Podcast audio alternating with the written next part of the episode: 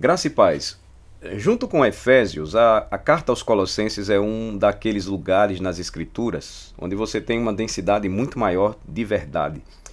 A, a letra em Colossenses não é mais verdadeira do que em outras passagens das Escrituras, mas certamente há mais verdade por centímetro quadrado nesta carta, o que nos fará retornar a ela com muitas outras visitas. O texto de Paulo aos Colossenses, no capítulo 1, versículos de 1 a 20, se inicia assim. Paulo, apóstolo de Cristo Jesus, por vontade de Deus, e o irmão Timóteo, aos santos e fiéis irmãos em Cristo que se encontram em Colossos, graça e paz a vós outros, da parte de Deus, nosso Pai. A carta é de Paulo, o apóstolo, e de Timóteo, mas como o pronome eu é usado por toda parte, podemos supor que o papel de Timóteo era o de secretário do apóstolo na composição desta carta, segundo o versículo 1. Os santos irmãos fiéis lá em Colossos são saudados com a graça e paz do Pai e do Filho. Versículo 2. O apóstolo tinha sido constantemente grato pelos colossenses. Versículo 3. Desde que ouviu falar de sua fé em amor em Deus, sua fé em Deus e amor pelos santos. Versículo 4. Essa fé e amor surgiram de sua esperança depositada no céu, da qual eles ouviram falar por meio do Evangelho. Versículo 5. Esse evangelho entre os colossenses e em toda parte é frutífero desde o começo, versículo 6. Eles aprenderam tudo isso com Epáfras, um ministro fiel, versículo 7, que relatou o amor dos colossenses a Paulo, no versículo 8. No versículo 9, desde o primeiro dia que Paulo ouviu falar do início da caminhada dos colossenses com Cristo, ele orou constantemente para que fossem cheios do conhecimento da vontade de Deus em toda a sabedoria e entendimento espiritual.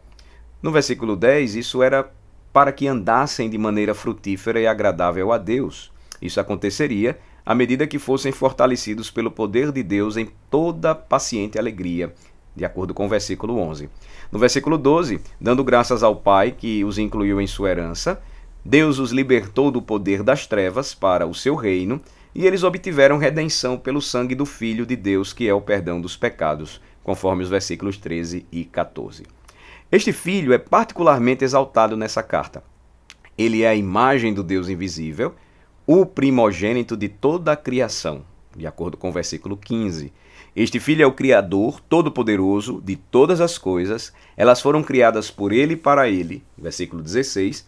Ele é anterior a todas as coisas e dele todas as coisas dependem, versículo 17. Ele é o cabeça da igreja e o arquê, princípio o primogênito dentre os mortos, o preeminente, de acordo com o versículo 18. E, segundo os versículos 19 e 20, aprove ao Pai que toda a plenitude residisse no Filho, e tendo feito a paz através da sua cruz, era a intenção do Pai reconciliar tudo no céu e na terra por meio daquele único e magnífico sacrifício. Por muitas razões, a carta aos Colossenses deve ser considerada como a irmã gêmea da carta que Paulo escreveu aos Efésios. Essas duas epístolas foram escritas na mesma época, cerca do ano 62, ano do Senhor, durante a prisão romana de Paulo. A prisão é registrada no final do livro de Atos dos Apóstolos. Outra carta escrita ao mesmo tempo foi aquela endereçada a Filemon. Todas essas três cartas aparentemente foram entregues por Tíquico, de acordo com Efésios 6 e Colossenses 4, e Onésimo, Colossenses 4, versículo 9. Colossos estava localizada cerca de 160 quilômetros a leste de Éfeso, na moderna Turquia. Éfeso ficava na costa e Colossos ficava no interior. A igreja em Colossos havia sido fundada cerca de 10 anos antes, mas não diretamente por Paulo.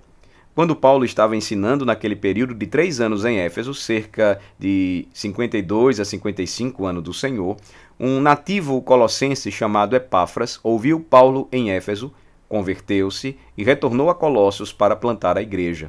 Colossenses 1, versículo 7, nos sugere isto.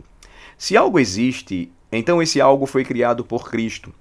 Ele é o executor do poder de Deus, ele é o poder de Deus, ou seja, ele é Deus. Esta é a argumentação do apóstolo Paulo ao escrever aos Colossenses. Considere, por exemplo, o versículo 16 novamente. Pois nele foram criadas todas as coisas, nos céus e sobre a terra, as visíveis e as invisíveis. Sejam tronos, sejam soberanias, quer principados, quer potestades, tudo foi criado por meio dele e para ele. Mas essa verdade nos é dita muitas vezes no Novo Testamento. em João capítulo 1, versículo 3, nós lemos todas as coisas foram feitas por intermédio dele, e sem ele nada do que foi feito se fez. A carta aos Hebreus, capítulo 1, versículo 2, também diz: Nestes últimos dias nos falou pelo Filho, a quem constituiu herdeiro de todas as coisas, pelo qual também fez o universo. Se algo é, então Cristo fez. É o que diz a Escritura Sagrada. Não afirmamos a doutrina da criação como uma espécie de verdade genérica.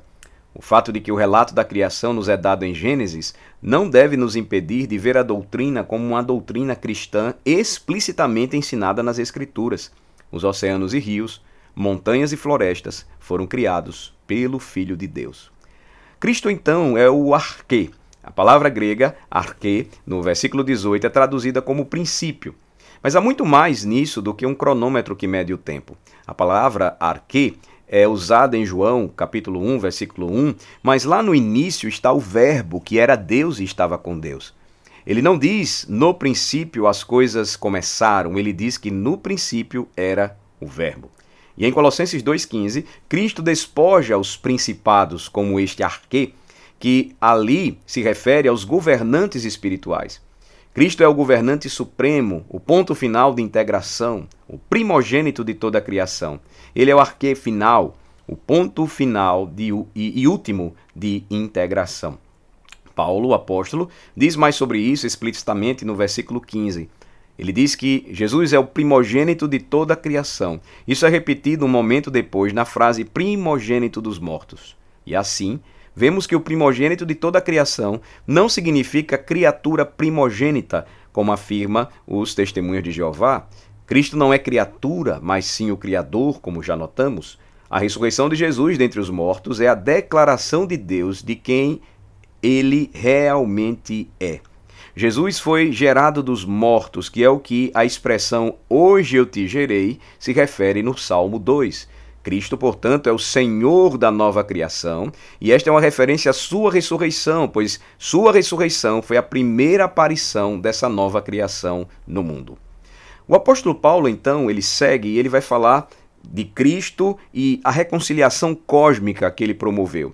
Ele diz algo muito impressionante no versículo 20, e que, havendo feito a paz pelo sangue de sua cruz, por meio dele, reconciliasse consigo mesmo todas as coisas, quer sobre a terra, quer nos céus. A morte de Cristo na cruz não resultou apenas em nosso perdão e redenção, embora inclua isso. Vemos isso no versículo 14, no qual temos a redenção, a remissão dos pecados.